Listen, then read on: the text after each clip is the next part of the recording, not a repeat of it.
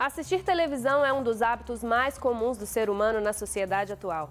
Desde o século passado, a TV se tornou o meio de comunicação mais consumido no mundo. No Brasil, por exemplo, a televisão está nos lares de 97% da população. A televisão acaba, a internet, o celular e os tablets vêm mudando nos últimos anos a forma e o conteúdo dos vídeos. O mercado de televisão está num momento de grande transformação. Como vocês imaginam o cenário daqui a cinco anos? Fazendo essa pergunta muito em função dessa velocidade de transformação que a gente está vivendo. Às vezes penso que eu assisto TV como um cãozinho que olha o frango rodar mais e mais saboroso de se ver.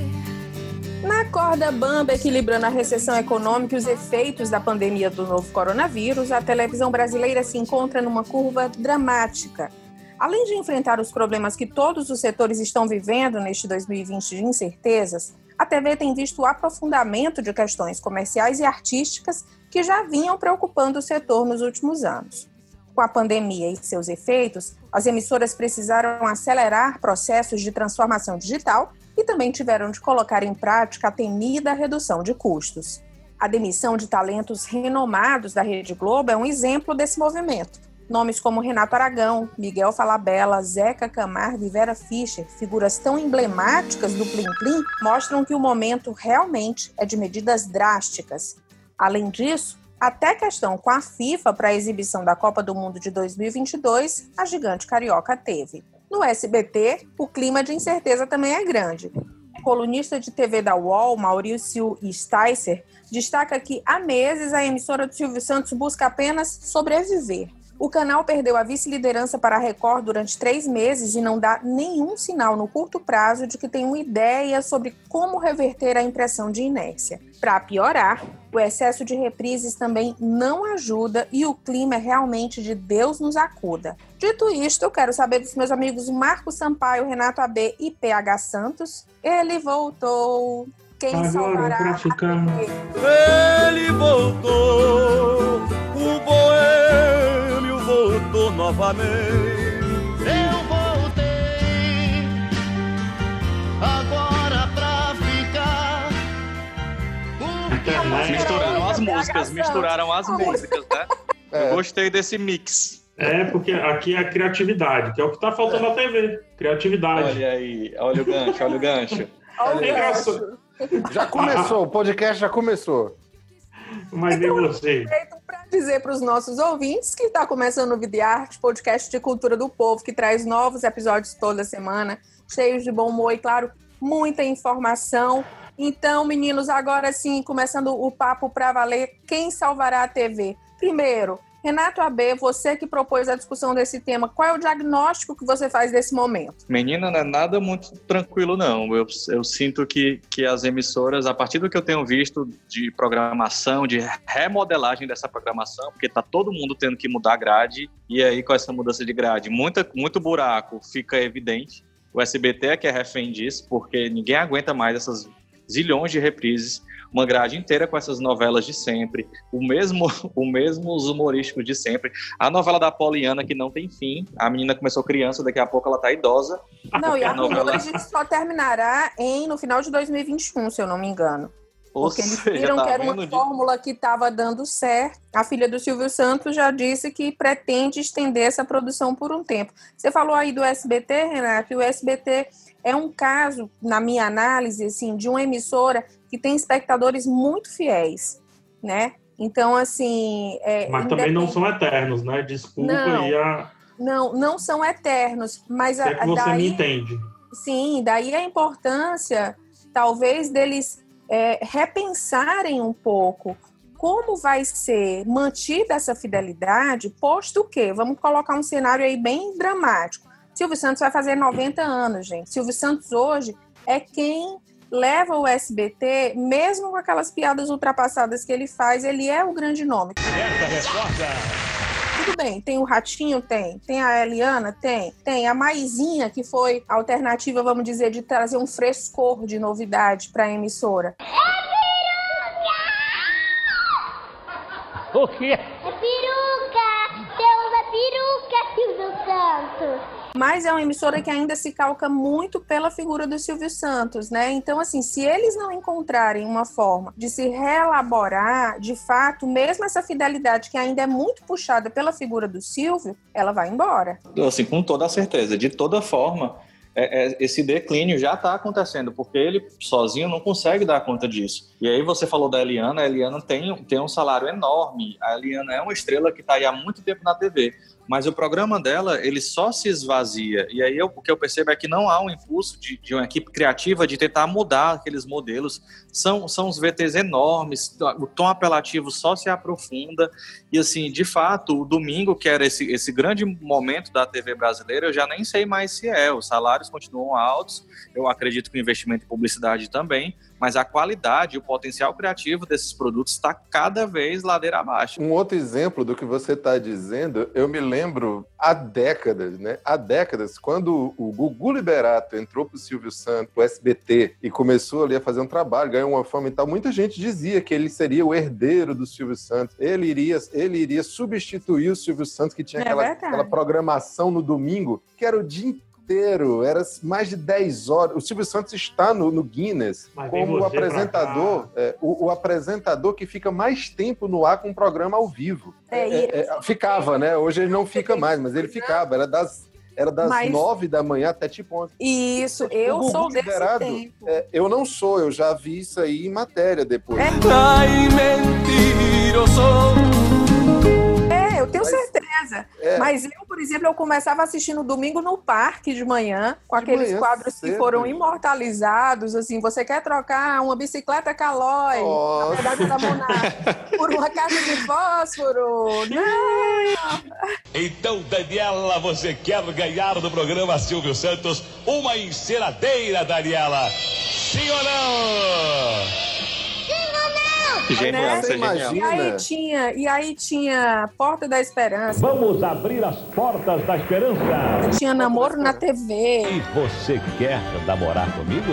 Só acabava com a mensagem da Santa, né? No final. Porque acabava com o, o, o, o, o- Qual é a música? Não, era, era o É o show de calor. Dinheiro. Show de né, não? calor, show de Show de à noite. Tinha um né? roletrando. Duas e meia. Prêmios e um carro zero no Roletrando. É. Meu Deus do céu. Que era outro programa que já veio com a piada embutida também, né? Mas, Gente, olha, esse nome é sensacional. Eu não escutava isso há muito tempo. Esse nome não é perfeito. Eu lembrei que eu tinha. comunicação, né, Não gente? tinha. Eu lembrei que eu tinha um jogo do rolo entrando. Eu, criança, ganhei esse jogo. Isso tá muito errado. Aí você imagina que o Gugu Liberato morreu, já morreu, e o Silvio Santos continua fazendo o mesmo programa, né? É uma coisa que não, não, não muda, não se renova, né? E é engraçado, porque o SBT, eu acho que de todas as emissoras, é a que mais podia se beneficiar da internet, né? Assim, do, do advento do YouTube, né? É, porque o SBT sempre foi muito. Não é mambembe, mas sempre foi é, é, esse. Essa característica que, as TV, que até a Globo tá querendo aderir agora, que eu acho que o esporte aderiu tem uns oito anos, quase 10 anos por aí. A, a piada, a, a piada fora do texto, esse programa mais feito de qualquer maneira, que não é de qualquer maneira, né? Tem um, tem um estilo dentro disso. O SBT sempre teve essa, essa característica, essa pegada, essa confusão do, do, do ratinho, a confusão do não sei o que e tudo mais. E entregou isso pra internet de bandeja, assim, e não foi atrás, né? É tanto que o próprio Celso Portioli, ele é um sucesso no YouTube. Canal de mais de milhão. Ele já tá ele já nem precisa, ele precisa do SBT porque ele deve ganhar muito lá. Eu tenho muitas amizades virtuais. Eu bato papo pelo meu computador. O meu Saindo do SBT, ele já tem um canal dele ali, já firme, entendeu? Já se relacionou com todos os youtubers e tudo mais. Eu acho curioso do SBT é que eu adoro assistir A Praça é Nossa, mas eu não rio uma vez. Tu assiste Eu- pra eu- chorar, né? Eu Basicamente, tu assiste assisto assim chorar. como é um momento onde eu não vou precisar os roteiros, Só pode ser. É ele que escreve os roteiros, só por É um horror, gente, não tem nada engraçado, né? Mas é um Ah. festival de estereótipos. Não, com certeza. Bem preconceituosos, mas a gente assiste ali. né? A TV é um show de estereótipo, né? Convenhamos. Mas enfim. Então eu acho que o SBT foi um dos que não se beneficiou dessa onda da internet. Por incrível que pareça, quem está se beneficiando mais recentemente, os canais fechados principalmente, é a Globo ali com, com o Sport TV. A gente pode pegar o esporte interativo, que fez praticamente uma migração para a web, e é um sucesso absoluto. E aí o que me leva a pensar o outro ponto, assim, não, eu não compro esse papo de fulano mata Beltrano, TV mata rádio, esse negócio todo. Não compro essa ideia, não. Mas, tirando a conveniência de apertar um botão e a TV já te entregar o canal aberto, acho que tirando essa conveniência, cara, tanto faz por onde você assiste. Ontem mesmo eu estava assistindo a transmissão do Fortaleza Ceará, eu tava assistindo no YouTube e, prefiro que assista lá. Eu boto aqui no computador e divido a transmissão de um jogo de futebol com outra coisa, sabe? Eu acho que esse hábito do sentar de frente, ficar ali, eguando, como diz aqui no Ceará, é o que pode ser substituído. Porque uma vez que você pode levar o seu conteúdo na sua mão ali, no seu bolso e tudo mais, né? Pois é, PH, e ciente disso, não, e é muito isso mesmo, e, e ciente disso, as TVs deveriam pensar o que é que elas preservam de diferencial diante disso, assim? Que tipo de sensação uma TV pode entregar que vai além do conteúdo que a gente pode ter pelo YouTube? O SBT que você estava falando, até, até eu até achei que teria uma migração muito bem feita pro, pro YouTube, por exemplo, porque lá eles começaram um trabalho muito forte, eles têm quase 10 milhões de inscritos, porque desde assim, há cinco anos eles estão nessa de levar os conteúdos para lá, de, de, se apropriar dessa coisa do espontâneo para tentar acontecer na internet. O negócio é que vai se esvaziando porque eles não vão pensando nessa transposição e também não vão fortalecendo o que tem de bom. Toda essa onda de, de migração de, de antes era um acontecimento, né? Fulano saiu, a própria Xuxa, Xuxa saiu da Globo e foi para Record e agora já está saindo da Record também, tá né? Que é outra coisa, já tá, é pois é. Foi essa, esse acontecimento e isso de algum modo mobilizava a atenção você ir em busca do programa da Xuxa na TV para saber o que, é que ela traria. Hoje em dia, com essa, essa debandada de estrelas, eu acho que a, na Globo em especial, ela perde um pouco esse status de Hollywood brasileira, né? Deixa de ser um pouco disso e passa a ser realmente um, um canal de passagem. Eu sei também que não dá para ser saudosista e imaginar que a estrutura financeira ia conseguir manter esse, esse status de, de time de linha de frente e tudo mais. A gente sabia que isso ia acontecer. Talvez essa pandemia só tenha realmente, como a Cindy falou no começo, só tenha acelerado, né? tenha, tenha empurrado isso para frente. Ou tenha sido um motivo para demitir em paz. Ah, tipo com assim, certeza. Ah, tô te demitindo só por conta da pandemia, desculpa. Tá? Já tava querendo mesmo, né? Já, não é. tava, já tava caro demais, dando certo. Sim. E aí o que acontece é que perde um pouco dessa magia. Eu acho que a TV vive um momento em que eu acho que até já tava em crise, a gente sabia de tudo isso, mas até então eu sinto que ainda tinha uma certa magia que cai por terra total agora. Assim. Eu sinto que esse movimento é, é de entender realmente, realmente talvez por isso as TVs estejam investindo tanto também no streaming, né? A coisa da a Globo, por exemplo, está fazendo isso fortemente. E aí talvez esteja reservando um pouco dessa criatividade de produção, de pensar novos formatos para esses espaços. E aí a magia se perde e realmente quem salvará a TV só Deus sabe. No caso, a gente está falando muito de TV aberta, né? Essa, essa TV que não, não é a TV a cabo, não é a TV que a gente paga para receber um pacote ali de informações. E só para TV... acrescentar uma informação, Marcos, no, nisso que você vai dizer, é, a TV aberta ainda tem, ainda configura talvez a maior audiência de público, né, de, de telespectadores mesmo. Assim, a gente não está discutindo aqui o crescimento do streaming, houve o crescimento da, do, dos canais a cabo, mas a TV aberta, eu estou aqui com um dado de uma pesquisa do Ibope, é, que de 7 da manhã à meia-noite, 60% dos aparelhos de televisão do país estão sintonizados em canais abertos, Globo, Bandeirantes, Record, Rede TV e SBT principalmente. Isso, hoje, Cíntia, Isso é uma pesquisa, é, uma, é a pesquisa mais recente que tem, que eu acredito que seja do ano passado. Uhum. É, então, assim. Mas assim, que, que qualificação é essa do sintonizado, tá entendendo? Exatamente, é... assim, eu não estou entrando nessa discussão. Eu estou entrando. O que eu estou dizendo é que assim, ainda existe um apelo forte no, em números, mas a gente já não sabe mais o perfil da qualidade dessa audiência. E, por, e isso é uma prova que muitos dos patrocinadores dos anunciantes têm preferido é, colocar os seus produtos em segmentos mais nichados, que sabem que vão é, conseguir uma atenção mais plena da audiência do que nos canais abertos. Existe uma coisa que é interessante, assim, que quando você faz esse produto de massa, esse produto para muita gente, você também tem que facilitar, né? Eu, eu quase nunca assisto TV aberta, quase nunca. É, mas uma série de, de produtos que, que eu gosto de assistir na TV a cabo, Som do Vinil, que é do Canal Brasil. Tem um programa do Canal Brasil que é o Tony Ramos que apresenta, que é um, uma sala escura. Aí ele o entrevistado, a câmera em cima dos dois, assim. A arte do encontro. Esse é o novo programa que o Canal Brasil preparou para vocês e que eu vou ter muita alegria em apresentar. É um negócio. E, e, vão falar sobre poesia, vão falar sobre a vida. Um negócio desse jamais iria atrair milhões e milhões de pessoas no canal aberto eu acho que às vezes também a gente se surpreende, né? Eu acho que jamais isso atrairia. Então, para você atrair essa multidão, esses milhões e milhões de espectadores, você tem que facilitar. À medida que você vai facilitando, você também vai tirando a capacidade da ousadia, você vai tirar a forma de querer ousar muito, porque senão algumas pessoas vão dizer que não vão não entenderam, não gostaram. Eu gostava mais quando era do outro jeito. Isso vai dificultando, então as pessoas vão migrando quem quer um pouco mais, se aprofundar um pouco mais em alguma história, vai migrar para outro canto, né? E hoje, como o PH sabe bem melhor do que eu, o YouTube tem um mundo de informações que é bem mais curioso, bem mais interessante a, a hora que eu quero do que a TV aberta tem. Né? A, TV, a TV aberta ficou muito presa a uma série de fórmulas que não sai daquilo dali nunca, né? Gente, o Celso Portioli tá com 5 né?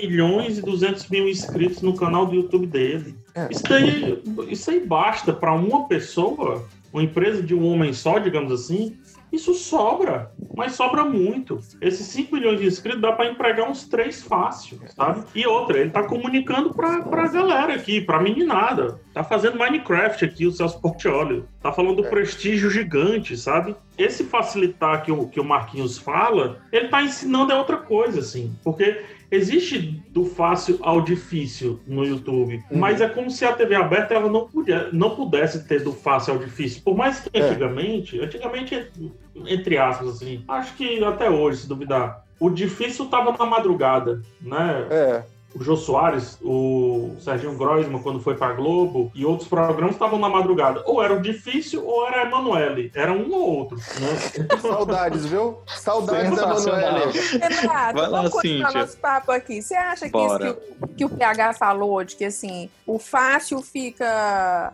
ali no, no, no, grande varejo da TV aberta e o, o difícil vai para os horários menos nobres. A gente pode levar isso para a teledramaturgia com um exemplo muito recente de Amor de Mãe, que assim, apesar toda de certeza. A mudança, a tentativa de uma, de uma narrativa mais bem elaborada, mais sofisticada, não foi muito compreendida pela audiência, enquanto a antecessora da Maria da Paz bombou. Inclusive, eu assisti demais. Você é, mas... tocou num ponto, mas é isso mesmo, Cid, é muito isso. Assim. E aí dá uma tristeza enorme, porque quando a Manuela Dias estava conquistando o público com a história dela, veio essa pandemia, a paralisação, eu tocou numa ferida, porque eu amo Amor de Mãe, amo Amor de Mãe, estava na torcida, assistia ali focado deu gatilho. E aí, de repente, aconteceu tudo isso e a novela. Só Deus sabe o que, é que vai acontecer com essa novela. E, e o pior. capítulos apenas, né? Ela vai, ela vai ter que é, se resolver agora triste. em 23 capítulos muito que triste. O desespero do Renato. O desespero do Renato, só Deus sabe, gente, o que vai acontecer. Ai, protege essa mulherzinha. Meu Deus, sim, eu esperei tanto por essa novela dela. Quando veio a novela, aconteceu isso. Mas enfim. E ainda tem isso, né? Porque ela vai ter que adaptar toda a história para um, um curtíssimo enfim. E para piorar, a novela que veio depois, Fina Estampa, que é aquela porcaria, ainda conseguiu manter o mesmo nível de audiência, o que é triste. Mas vamos lá. O que acontece? PH falando disso, que complementa um pouco o que o Marcos já vinha falando, eu estava aqui pensando o que é que vem primeiro, o ovo ou a galinha nesse sentido. Será que a, a TV ela não está realmente se, se retroalimentando de, de, de, padrões que eu acho que já. Nem, nem pelo, pelo contrário, nem só não leva para frente, como eu acho que ainda empaca alguns progressos. Porque o que acontece? Já dava, eu acho, para testar outras maneiras de fazer, e aí a teledramaturgia pode ser um bom exemplo disso. Testar outras maneiras, mobilizar um pouco essas mudanças de horário, quebrar um pouco essa noção de que novela das seis tem que ter aquele mesmo tom, que novela das sete tem que ser comédia, porque essa última das sete que estava passando agora é, é, é, assim, é totalmente esvaziada desse conceito de comédia, e eles vão segurando é, cânones que eu acho que já não dialogam mais com o que a gente tem hoje. Basta olhar, pra, por exemplo, para a lista da Netflix do que é mais assistido. Assim, as pessoas têm buscado uma variedade. E talvez esses grandes executivos, esses grandes diretores, esses grandes autores das TVs não tenham entendido ainda que dá para tentar inovar sem inovar também com medo. Porque quando a coisa é medrosa, também o público percebe. O público não é besta, não. Quando diz que vai inovar, quando diz que vai fazer a Game of Thrones da TV, mas começa a associar o autor de que não consegue, como foi com a história lá daquela novela das sete que tinha Deus Salve o Rei. Rodolfo e Catarina se casaram numa cerimônia digna de uma união real. E no meio da festa, o rei preparou uma surpresa inesquecível para a nova rainha. Começa a impor pro autor que o autor precisa direcionar a trama para cá ou para lá, o público entende que não há inovação nenhuma só tem uma embalagem diferente para uma coisa absolutamente velha. E eu sinto então que, que a TV ela deveria realmente assumir uma postura de mudança para talvez entrar nessa concorrência. E isso eu estou falando da Globo, que a Globo ainda tem conseguido inovar em formato. Imagina os outros canais. A Record tem em mão a possibilidade de fazer algo diferente com esses realities dela, mas ela não quer ela acaba fazendo a mesma coisa de sempre, é o mesmo reality de dança, é, a mesma, é o mesmo duelo de casais, enquanto, sei lá, se a gente olha para a MTV, pode questionar o de férias com ex como formato, num, num, ponto de vista, é rasteiro? É rasteiro. Mas de férias com ex, pelo menos ele tenta inovar a cada temporada. No episódio, numa temporada leva o famoso, na outra temporada leva a mãe do personagem, a mãe do, do, do, da pessoa do reality chega lá. Na temporada seguinte, mistura vários ex de várias pessoas. Enfim, existe ali pelo menos uma liberdade, talvez uma liberdade comercial de inovar, coisa que a Record está passando longe de ter e a Globo também a Record tem duas coisas a favor dela: é o aporte financeiro forte, né? Vindo da Igreja Universal, que banca muitas das produções que são feitas lá, e agora é assim, essa, essa aproximação com o governo vigente, né? Então, assim, seria o momento, talvez, é, propício para a Record experimentar algumas novas possibilidades e, como você diz, ela continua fazendo mais do mesmo também. Eu, eu tava me lembrando, esses dias eu, eu assisti um documentário sobre o Chacrinha, que por acaso também está disponível no, no YouTube, né? Eu assisti pelo YouTube. Terezinha! Tá fraco? Pese o, o fator histórico, o momento, né? Assim, uma série de, de, de, de, questões que hoje se levanta e que na época ninguém prestava atenção, ou pouquíssima gente prestava atenção. O Chacrinha era um sucesso, um sucesso de audiência. Enquanto esteve na televisão, a gente, aquele programa era absurdo. Aquele programa era absurdo. Aquele programa, com todo respeito, ele era de péssimo gosto. É, é, era um cara que explorava a figura da mulher de uma forma extremamente agressiva. A, a, a história das chacretes, todas elas, é, são histórias tristes. São histórias de mulher que nunca botaram a vida para frente, porque na verdade elas viviam de uma imagem não tinha uma carreira, não tinha nada ali. Na verdade, Mas era uma discussão que naquela época não, não se tinha, né? Não existia, era exatamente. naturalizado isso. Mas se você é, observar hoje... Pode até lembrar de, de como o formato foi replicado aqui também na cena local com o programa do Irapuã Lima. Neste sábado, sexto aniversário do programa Irapuã Lima. Exatamente. Mas se você a, observar a bem... Do do Chacrinha. Aí hoje você traz pro Faustão, continua aquele apresentador, com aquelas piadas de sogra, piada da sua esposa, você que está aí sentado no seu sofá e tal, e a sua esposa está ali na cozinha. Aí você tem aquele corpo de dançarinas ali atrás. Não tem o close, não tem o close como tinha, por exemplo, na Rita Cadillac. O formato é exatamente o mesmo do programa de auditório. Ah, mas você tentou dar ali um banho de loja para tentar fazer de conta que a coisa mudou. A gente é mais ou menos a mesma coisa, sabe? Não sei, eu, eu, eu não consigo assistir essa, essa programação e achar que é legal. Não consigo, acho, acho, acho pouco, sabe? Acho que, que merecia ter mais. Não, e, e, quando a gente pensa, Marcos, você falando disso, eu estava tentando atualizar para alguns absurdos que a gente vê na TV hoje em dia, e que eu acho curioso, eu, não, eu realmente não consigo entender o apego que, que que talvez essa, essa, direção dessas TVs tenha com esses programas e não, não, consegue ter com outros. Porque um programa como o Primeiro Impacto, por exemplo, aquele programa do, do SBT, que é uma vergonha, que é aquele menino super problemático do Duca Camargo e, e o tal Sim. do Marcão do Povo, falando um monte de barbaridade, é um programa que está com a audiência caindo. Então, assim, o SBT foi parar no quinto lugar com, com, apenas dois pontos de audiência, com esse, esse policialesco aí sem vergonha. E é um, é, é um, um, um, modelo de grade, na grade, que continua firme e forte. Eu, eu, realmente não consigo entender. E aí eu fico pensando, talvez, se é uma lógica de mercado. Se talvez, uhum. inclusive, nesse cenário bolsonarista, falando um pouco do, da, do também do, do, tom político que a coisa ganha, se também eles não entendem que tem público, é, tem público e tem investimento comercial para esse tipo de produto, que apela talvez à segurança pública, com um modo mais um pouco puxando para o engraçadinho. O que acontece é que tanto a Rede TV, como a Band, como a SBT, como a Record, todos esses, todos esses canais mantêm esses programas firmes e fortes, e aí a audiência não está indo bem em nenhum deles. O tal uhum. Siqueira Júnior lá. Você!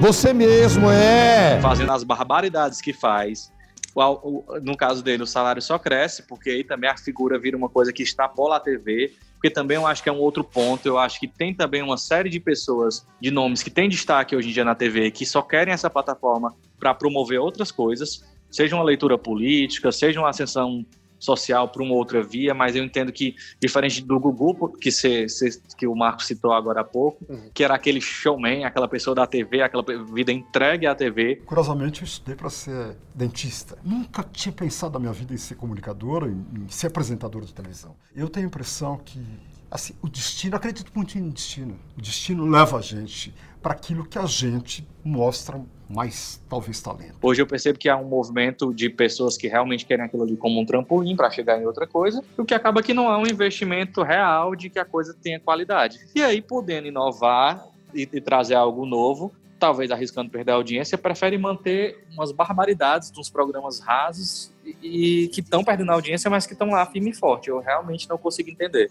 Dentro do mesmo Faustão, que eu acho que é muito pouco, você tem quadros interessantes como a, a, Dança dos Famosos, é bonito aquilo dali, né? Tem uma produção, tem um trabalho legal, aquela história do, dos artistas que se vestem como outros artistas.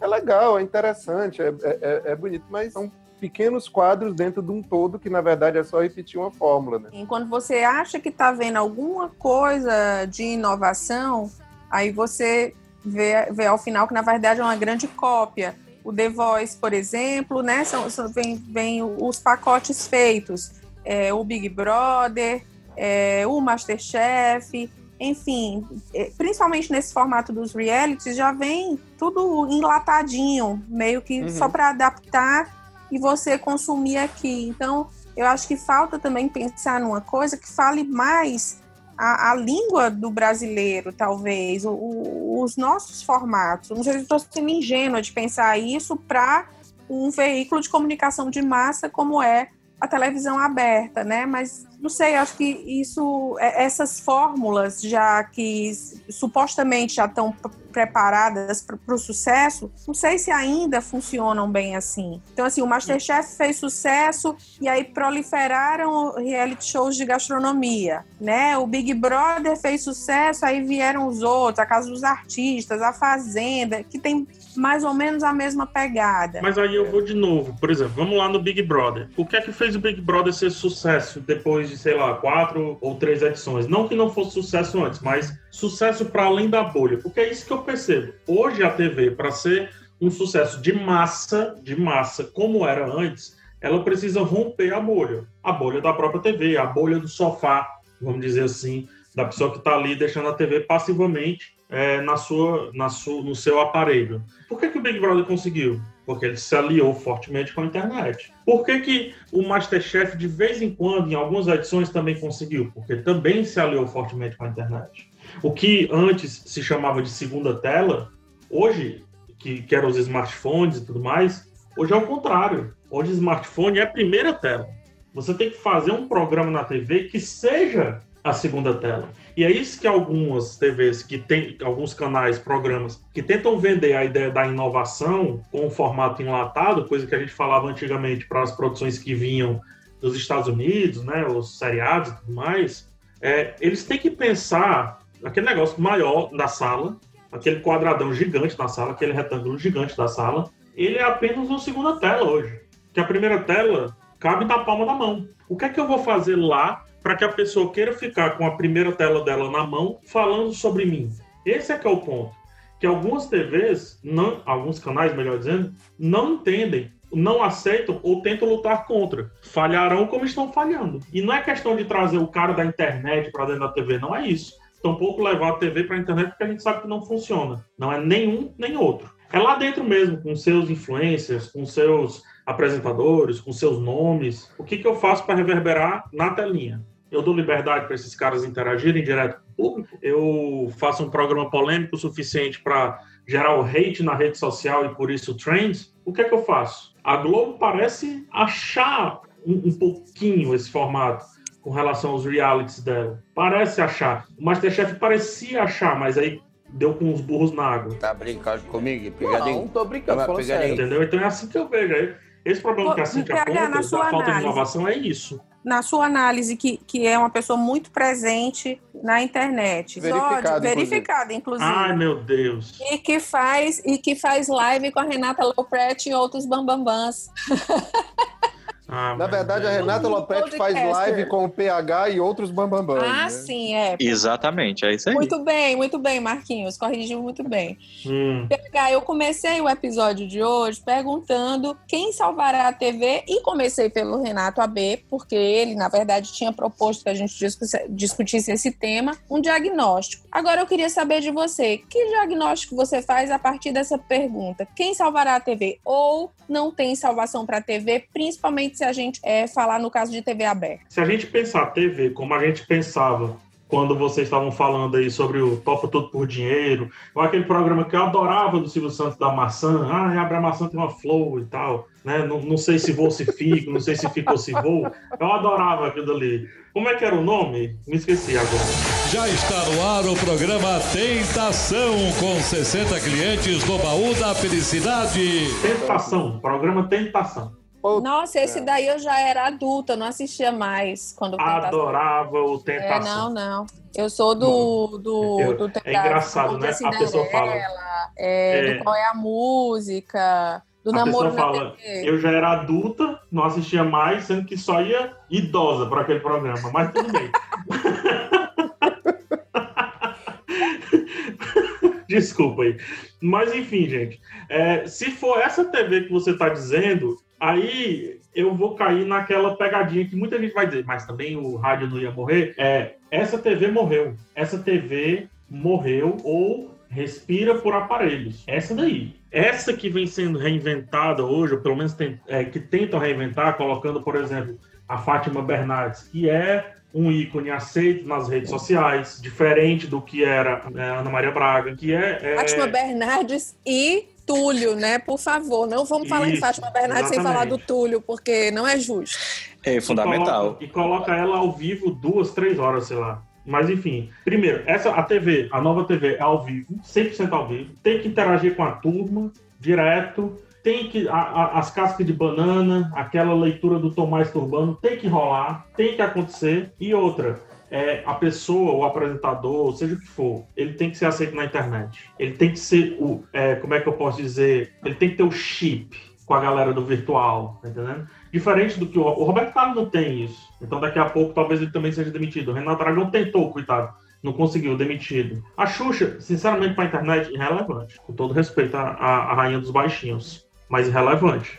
Então, essa TV velha morreu ou respira por aparelhos. A nova TV não é questão de salvar. Essa nova TV, ela não está respirando por aparelhos. Ela está enxugando, e o coronavírus veio para mostrar isso, ela está enxugando a folha, porque é uma TV mais barata, é uma TV bem mais simples de se fazer do que antigamente. E é como eu disse, é uma TV que reverbera aquilo que está, aquele aparelhinho que está na sua mão. Então, se as- as- os canais demorarem muito tempo para se adaptar a isso, aí até a nova TV deles vai morrer facilmente. Aí eu não sei quem salva. Porque parece- antes a TV parece- salvava tudo. Salvava música, salvava cinema, né, filme, salvava celebridade, salvava tudo a TV. Antes você ia pro Faustão, ah, o Faustão me lançou. Hoje não é mais assim, não é o Faustão que tá lançando, né? Então eu acho que a, no- a- a velha TV não vai salvar a nova TV, não é ela que vai fazer a nova TV sobreviver, é esse aparelhinho que está nas nossas mãos e se adaptar a ele. Lembrei do. o- Você falou aí do, do lançamento na TV, do tempo em que a gente esperava a semana inteira para ver um clipe que ia ser lançado no Fantástico, né? Um No clipe do Fantástico. Michael Jackson, um clipe da Madonna. É, era Eu sensacional. não era desse tempo, mas Não, era com certeza. Eu, ótimo. eu, eu sou a única desse grupo que viu tudo acontecer na, na história da humanidade e tô aqui para referenciar para vocês. De tentação, né? Nossa, eu, como pessoa de 98, né? Como eu nasci em 98, a minha realidade é completamente diferente. Eu vou te, É. te- te passar uma informação que talvez destrua todos os teus sonhos. Fala o pra Xuxa gente. Só para Baixinhos, que era o Ah. programa que tu assistia na tua infância, Sim. aquilo era um grande enlatado. E todas aquelas musiquinhas que tu canta, cantava, tem versões em Mamãe inglês que já vinham prontinhas. Five little ducks went out one day and Então foi tudo uma grande ilusão. Não pensa que a Xuxa fez aquelas músicas pra tua infância, tá? A Xuxa, ela, ela tentou mudar o branding dela, né? Tá, tá bom, Marquinhos? O, o, a, O as palavras branding. que eu tô utilizando Adoro, hoje? adoro palavras em inglês. Adoro. Pronto, o personal branding dela, ela tentou mudar, se adaptando a Ellen DeGeneres, né? Que é uma Ah. apresentadora de grande sucesso nos Estados Unidos, que é uma apresentadora que fez a transição muito bem em conversar esses assuntos que estavam na internet, conversar com a turma da internet, se aceita a galera da internet, por aí vai. Ela é humorista também, né, PH? Ele é humorista, tanto que o, o maior, o, o Oscar mais assistido é o apresentado por ela, porque ela literalmente pega um celular, acho isso muito representativo. Faz ela literalmente selfie, pega né? um celular e faz uma selfie. Gente, isso é semiótico. O Marquinhos adora isso, né? Isso Muito. é semiótico. Quando um programa fortemente da TV, como Oscar, a, a, a foto que mais bombou é é a apresentadora segurando um celular e juntando as pessoas, quebrando um protocolo das pessoas todas engravatadas e tudo mais. E esse celular saindo na frente de todas as pessoas, eu acho que tem um semiótico muito forte. E a Xuxa tentou se adaptar e fazer o seu personal branding é, ser o da Ellen DeGeneres. Só que também falhou miseravelmente por não saber falar essa linguagem. É, eu me lembro daqueles quadros de, de, de erros de gravação do- dos Trapalhões. que Chegou uma hora que você, é claro que não era um erro de gravação, gente. É claro que o erro de gravação foi super bem ensaiado. Mas olha, ainda nesse, nessa hegemonia que a TV teve uma época, eu me lembro do quanto você ter uma música na trilha de uma novela.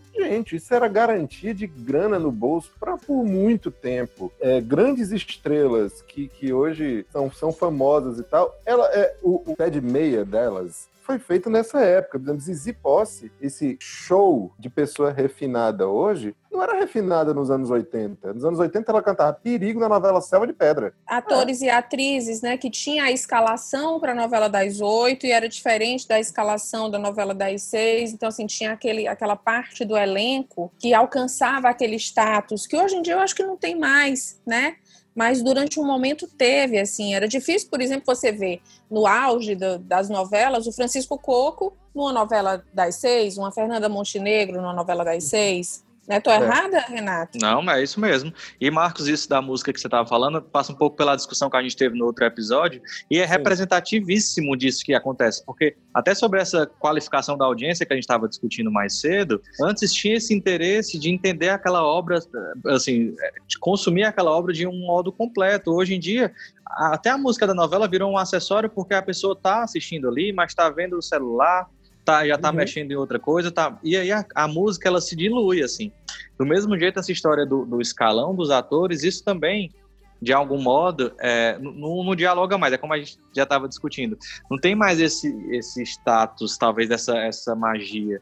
E aí acaba que essas, essas escalações, mu- muitas vezes agora, é, tá realmente assim, um salve-se quem puder, como até o nome da novela das sete, que é péssima.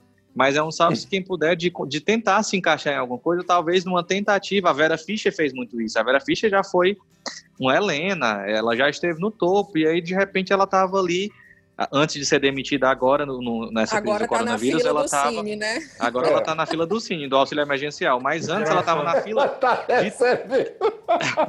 de tentar um papel, e era uma loucura, porque a mulher, assim, que já era um, um, um cânone da TV de alguma maneira, ela não estava mais conseguindo. E aí teve. O ápice foi ela na novela Salve Jorge, numa personagem que simplesmente não levantava de uma cadeira, e ela precisou ir pro TV Fama, e isso de fato aconteceu. Reclamar da personagem no TV Fama, de dizer que a personagem não tinha é, dramaticidade nenhuma, não vivia nenhuma É personagem. engraçado. É Triste. engraçado esse lance da Vera Fischer, né? É um nome tão marcado E aí demitem ela agora, sendo que eu acho que agora que tá pegando esses filmes de ficção científica, que ela poderia viver uma personagem que ela sempre viveu muito bem, que é uma personagem robô, e aí agora se desfazem dela, né? É engraçado Realmente isso, mas tudo bem. é uma tristeza.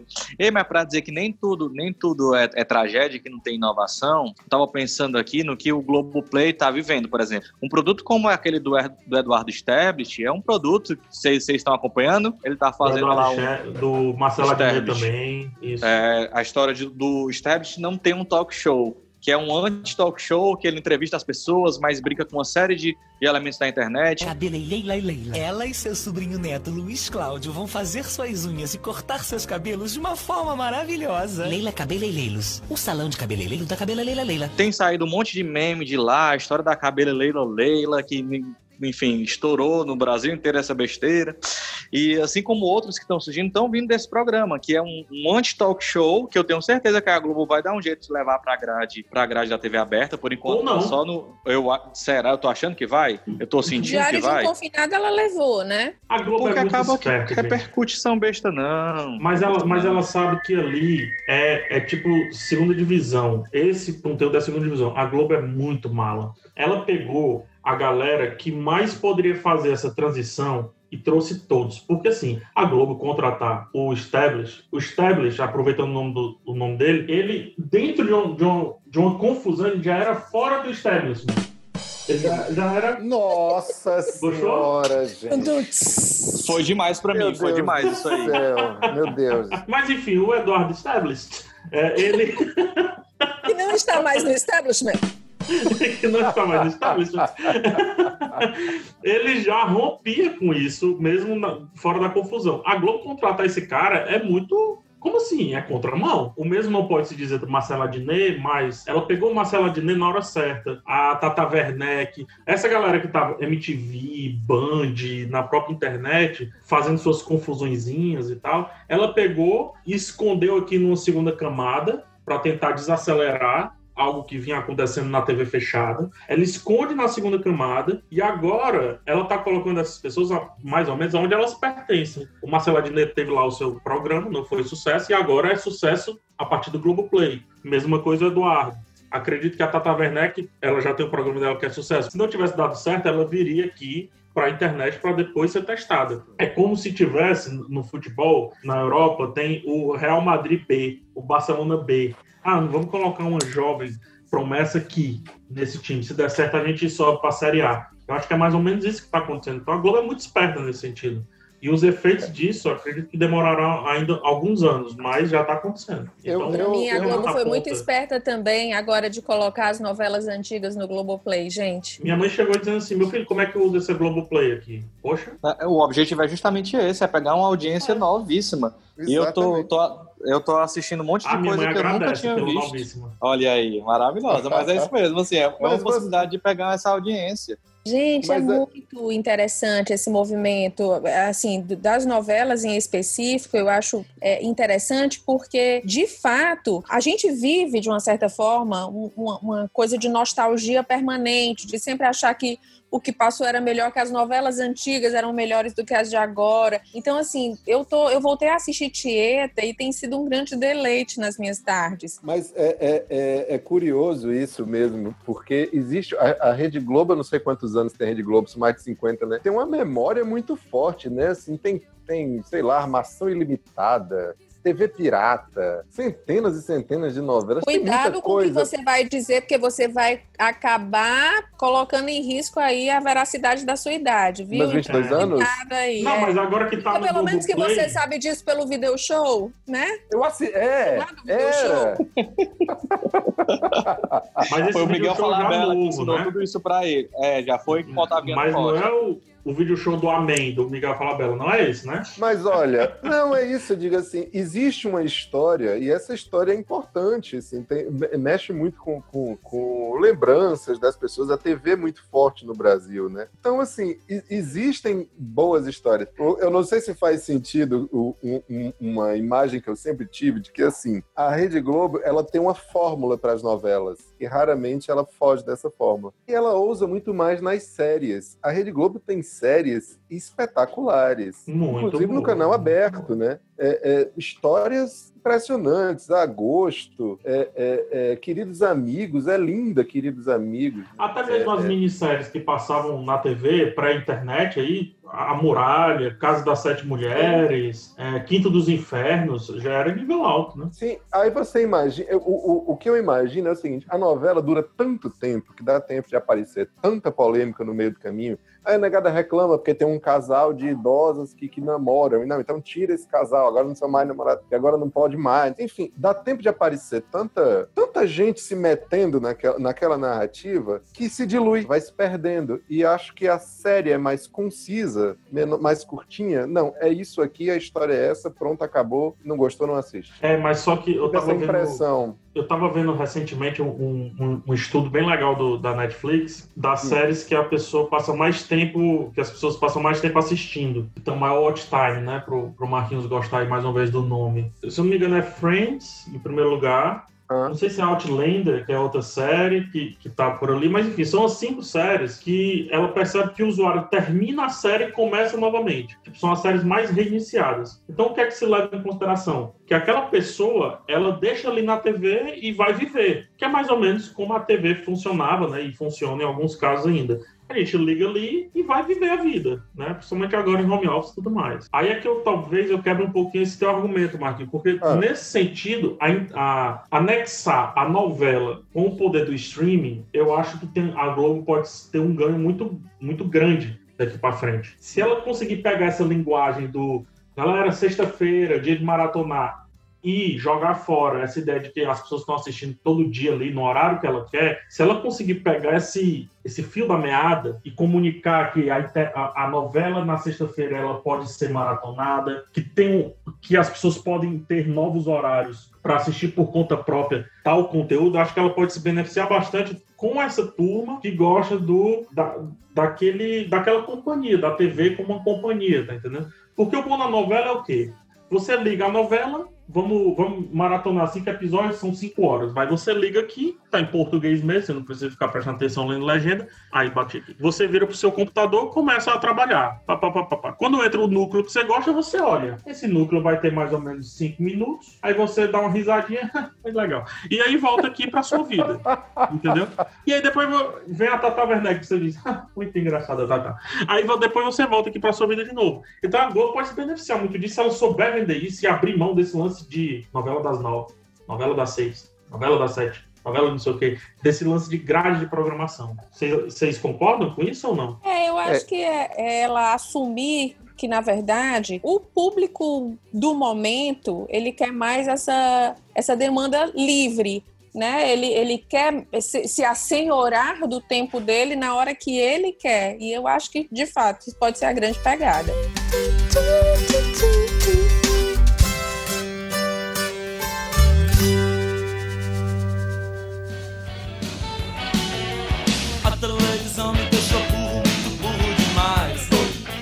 Marquinhos, suas considerações finais. Nosso tempo está chegando ao fim. Temos que ir para o nosso quadro Poucas e Boas, mas antes disso, por favor, arremate o que você ia dizer e que eu interrompi. Não, o que eu ia dizer, na verdade, é só o seguinte: esqueçam as novelas e vão assistir o, o Som do Vinil, que é espetacular, apresentado pelo Charles Gavan falando sobre LP. Amo. E essa é a sua dica do quadro Poucas e Boas? Já posso colocar aqui no pacote? Não, a minha dica é a série The Man in the High Castle. What is this? Newsreel film. It shows us winning the war. But we didn't win the war. Espetacular, tô assistindo no Olha Amazon. ele falando inglês. Sensacional Eu achei tão bonito. a série. É, The Man in the High Castle. É, Marquinhos é, foi é. professor de inglês, gente, para quem não sabe. O dinheiro já me sugere ter muita humilhação. Continuo ainda, gente. Continuo nessa pegada. Eu ensino até o, o PH a ser youtuber, se ele me pagar, gente. Entendeu? Mas olha, é sensacional. É uma série que fica imaginando o que- seria do mundo se a Alemanha tivesse vencido a Segunda Guerra. Estou impressionado, assisti a primeira temporada e já engatei na segunda. Beleza, Renato Abe, suas considerações finais aí sobre a pergunta que a gente lançou no começo do episódio: quem salvará a TV? E aí já emenda com a sua dica do Poucas e Boas. A partir do que vocês colocaram, eu fiquei pensando que o potencial ele existe para uma inovação. Eu acho que quando o mercado entender esse potencial é que a coisa vai acontecer. Então, assim, eu acho que só depois que o mercado abrir o olho para a mudança que a TV vai ter coragem de contratar talvez uma galera mais, não sei, mais inovadora, uma galera disposta a uma linguagem menos engessada do que a novela das seis, novela das sete. E eu acho que a coisa vai. Então, acho que quem vai salvar a TV vai ser o dinheiro. A partir do momento que, o, que os, o, o, os anunciantes entenderem que dá para arriscar no novo, eu acho que a coisa vai desandar. E fa... oh, vai andar, também. Pera. O dinheiro me salvaria também. É, né? Não? não é isso? E falando em, em questão em inovação e, e, TV brasileira que salva, minha indicação para o nosso quadro é a série Boca a Boca da Netflix. O que, que aconteceu naquela festa? A gente rolou um beijaço geral. A galera foi ficando muito louca e a parada foi passando boca a boca. Ladrão! É de... Mentira! Ladrão! Sério? Pois então a gente fala junto, PH, bem bonitinho. Ah, é bom porque a gente economiza tempo e os dois de uma mesma dica. Olha aí que maravilha.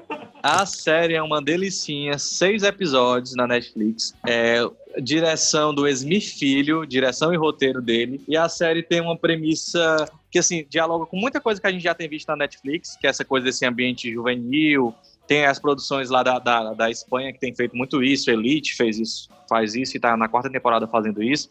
Mas aí tem, tem um gostinho brasileiro, tem um gostinho surrealista. Boca a Boca é a história de uma, de uma, de uma comunidade chamada Progresso, em que acaba tendo aí uma, uma, uma, epidemia que vem a partir do beijo na boca. E aí é um Deus nos acuda desses meninos e aí, que quem, quem quiser beijou saber quem. mais sobre a Ah. série, pode olhar lá as edições do Videarte. Nós já fizemos a resenha, já publicamos Olha. escrita pelo incrível João Gabriel Tress, falando sobre boca a boca. E aqui nada mais será dito sobre isso, para que os nossos ouvintes sigam lá. Eu me Eu leitura vou virar a bicha muda agora, vou ficar só calado. Vai. PH Santos, a sua dica e as suas considerações finais aí sobre o episódio. Eu termino as minhas considerações com, com o que eu já tinha falado mesmo, assim, as duas percepções que eu dei, tanto da assim, essa inversão de telas e a aceitação disso, e a quebra e a aceitação também da, da, da não existência de uma grade de programação se utilizando da internet. É, eu acho que é isso que vai salvar, se, se precisar salvar, né? Uma vez que em 2019 a Rede Globo de televisão, por exemplo, teve a receita de 14 bilhões de reais. Eu não sei se ela precisa estar sendo salva. Mas, enfim, o- é, Eu queria, minha... só, um, eu queria só Hã? um desses bilhões aí. Eu, Marquinhos, eu acho que sem nenhum, só de estar do lado de quem tem já, já valeria. Minha dica seria, seria boca a boca, mas eu vou indicar rapidinho aqui a minissérie Nova York contra o crime, que também saiu na Netflix. Now the police are calling it Fear City. In the 70s, city of New York was owned by the mob. São três episódios, uma hora cada episódio, ou seja, você tem quase um filme de três horas. Essa, essa história da máfia em Nova York sempre é narrada a partir dos chefões da máfia. E essa série, ela tenta, não é uma série, é é uma minissérie documental, ela tenta inverter, passando a, a, a nos mostrar ali os policiais que caçavam esses mafiosos, né? Os, os agentes da FBI, como que eles se organizaram e como que literalmente eles tiveram que se organizar contra o crime organizado, que o grande problema era esse. E a partir disso, para quem gosta de podcast, é um deleite, porque é, ele utiliza as gravações, as escutas que eles foram autorizados a, a plantar na década de 80 nos mafiosos. E também a reinterpretação de uma lei. Então, são três episódios muito bem explicados, mostra bem direitinho como, partindo de uma desorganização e indo para uma organização, a polícia, digamos assim, conseguiu vencer um, um negócio que era invencível, que era a máfia lá nos Estados Unidos, mais precisamente em Nova York. Três episódios, Nova York contra a máfia. Muito bem, agora digo eu. Bom, as minhas considerações finais sobre quem salvará a TV, eu acho que sou eu mesma, porque talvez eu seja uma das únicas pessoas que ainda passeia por todos os canais religiosamente, todos os dias. Eu vejo o telejornal da manhã, eu vejo os programas, às vezes até programa de igreja, eu me vejo assistindo, tentando entender esses formatos. Eu acho que por ter trabalhado 17 anos em TV, assim, eu tenho uma curiosidade muito grande de como as coisas estão acontecendo e eu sou uma telespectadora de TV aberta, assim, assídua. Não sei se tenho orgulho disso, mas enfim, é fato. A minha Tu dica. Globo Rural, tu assiste O pior, Empresas, ou Negócios. pior, ou o melhor é que eu assisto, assim, posso não assistir toda semana o mesmo programa, mas assim, eu, eu consigo ter uma visão geral de tudo que está passando em todos os canais. Eu sei, eu sei o que está no ar, eu sei o que está acontecendo, é, algumas coisas mais, algumas coisas menos, eu sei o que está acontecendo na TV a cabo. Então, assim, tem um programa que eu adoro que se, que, que se chama Quilos Mortais. É, eu gosto também do programa da doutora Sandra Lee, que é Tirando Achei a espectadora, gente. E cravos.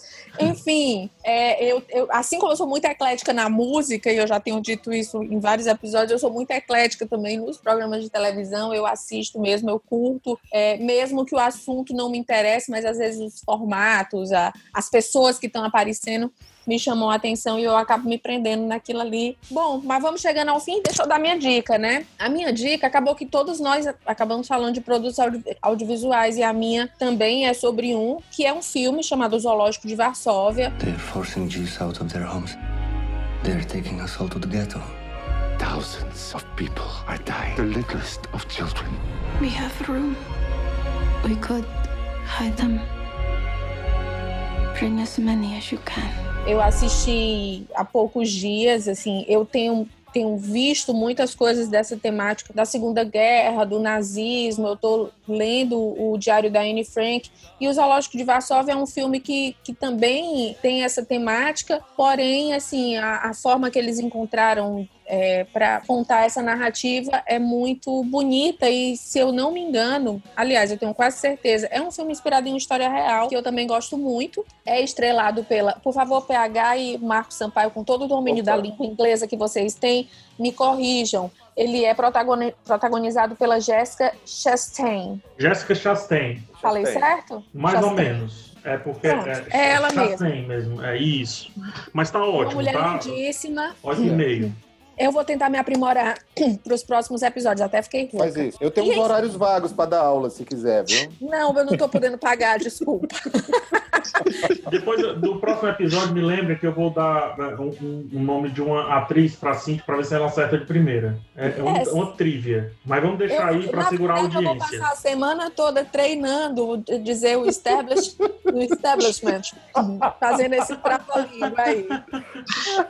Vamos, vamos deixar eu passar dessa primeira etapa, aí você me passa para a segunda, tá certo, PH? Vamos lá. Gente, valeu demais. Chegamos ao fim de mais um episódio. Agradeço a nossa audiência.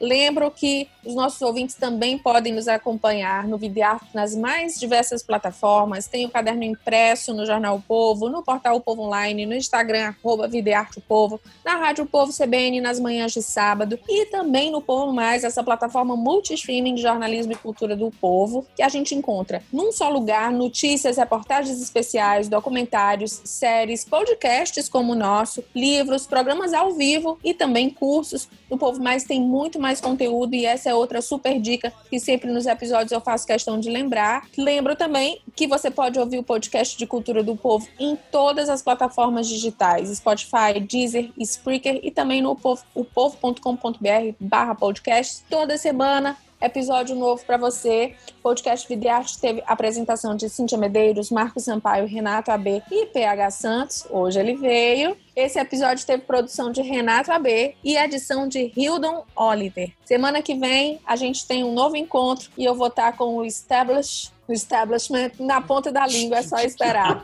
Beijo, galera! Beijo, beijo, beijo. Ridículos. Beijo, amor.